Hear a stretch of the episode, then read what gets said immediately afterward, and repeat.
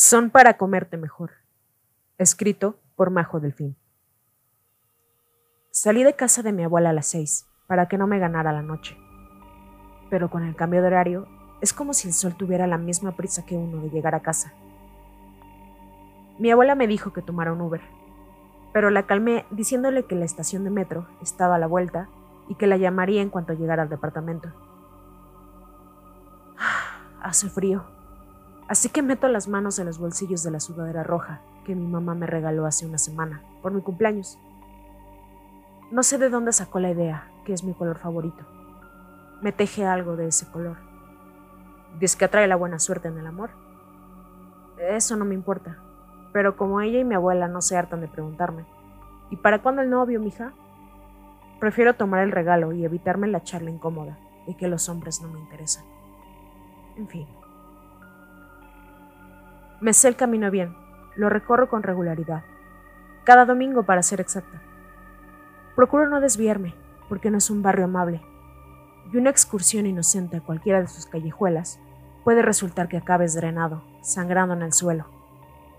La oscuridad que habita esos callejones y esquinas siempre está furiosa, sin llenadera, esperando comer.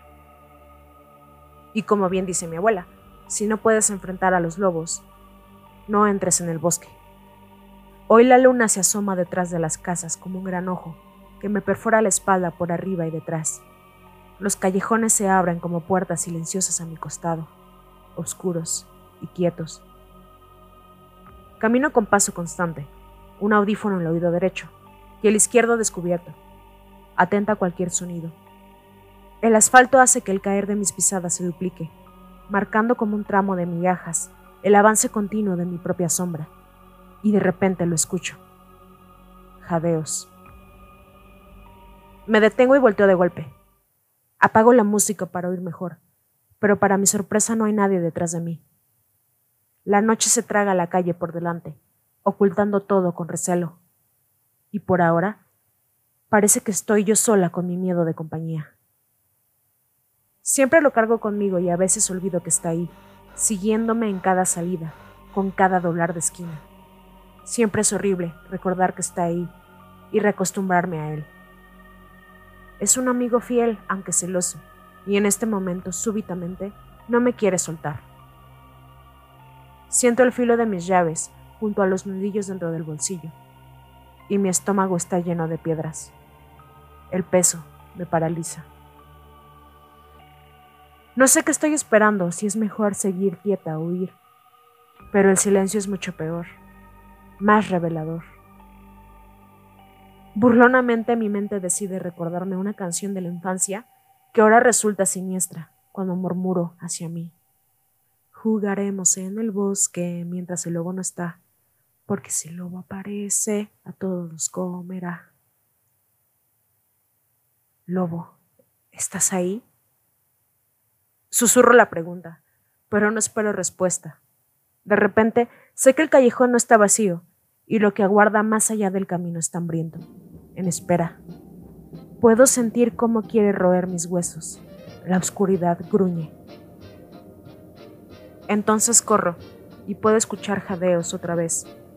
No sé si lo que ahora llena mis oídos es mi propia respiración o la del otro, y las piedras en mi estómago me aplastan. Sé que se está acercando, que ya captó mi olor. Sus oídos siguen mis pisadas e imagino una gran lengua que cuelga de sus fauces abiertas, saboreándose mi sangre caliente. Ya puedo sentir sus mordidas que desgarran mi carne, las garras que me descuartizan el vientre, caninos que trituran mis vísceras. Ahora me veo en trozos masticados, regurgitada en una fosa donde la única distinción será el rojo sangrante de mi ropa. Estoy tan despierta y perdida a la vez hiperconsciente de mi cuerpo, el corazón que revolotea dolorosamente en la jaula de mi pecho, mis piernas cortas que sufren bajo el peso de mi terror, los ojos abiertos que me queman con lágrimas llameantes. Y el alma fría que se me escapa desfavorida de los labios. La entrada al metro es una boca abierta en el rostro del pavimento, una media sonrisa con los colmillos hacia afuera. Aún así, cruzo el umbral violentamente y me lanzo contra la multitud saltando escalones dos a la vez hasta que las puertas del vagón se cierran de un hachazo tras de mí. Todo mi cuerpo tiembla y me falta el aire.